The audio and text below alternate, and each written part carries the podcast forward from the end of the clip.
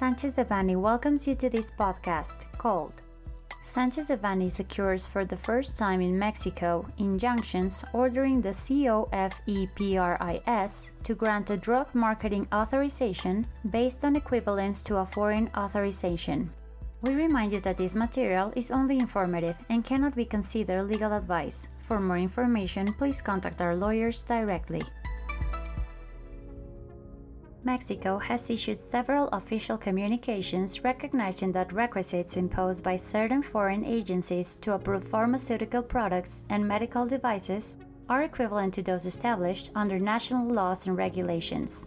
These communications include recognition of approvals by the WHO Pre Qualification Program, SwissMed, the FDA, the EMA, Health Canada, the Australian Therapeutic Goods Administration, WHO or PAHO reference regulatory agencies. Where some of these communications have existed for many years, their use had not been widespread, specifically because applicants did not receive a clear advantage from them on regulatory timelines. Products submitted for approval under these communications would be studied on a first in first out basis, along with all other submissions. This situation changed, at least on paper, on November of 2020, as the Ministry of Health issued a communication that included a significant reduction to regulatory timelines, as it established a five working day term to issue product marketing authorizations filed under equivalency agreements, and a three working day term to issue requirements to applicant, in case the information was not complete, and a tacit affirmative response, meaning that the approvals would be considered as granted if the terms expire. In spite of this communication, the Mexican regulatory agency, COFEPRIS per its acronym in Spanish, has not observed the shortened deadlines. Marketing authorizations have not been issued for what has now been several months, and the regulator has publicly recognized that they are facing severe backlog.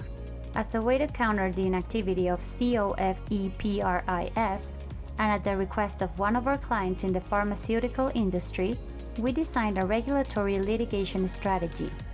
In the corresponding trial, we have secured favorable injunctions for our client, and the decision the court has established that the likelihood of a favorable decision on the merits favors our client, based on legal arguments derived from the above mentioned expedited approval communications that COFEPRIS must allow our client to undertake all activities associated to a granted marketing authorization.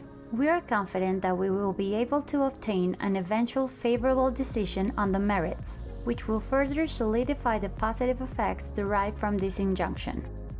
Furthermore, the legal strategy can be replicated to benefit other clients and expedite their marketing authorization process when facing similar situations. At Sanchez Devanny, we have substantial experience representing companies in the life science industries, including advisory on regulatory scenarios, administrative litigation, and crossover with IP rights.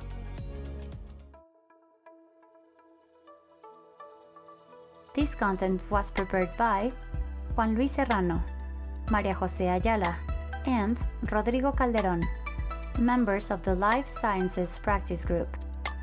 For any questions or comments on this material, please contact us directly or visit our website, sanchezdevanny.com.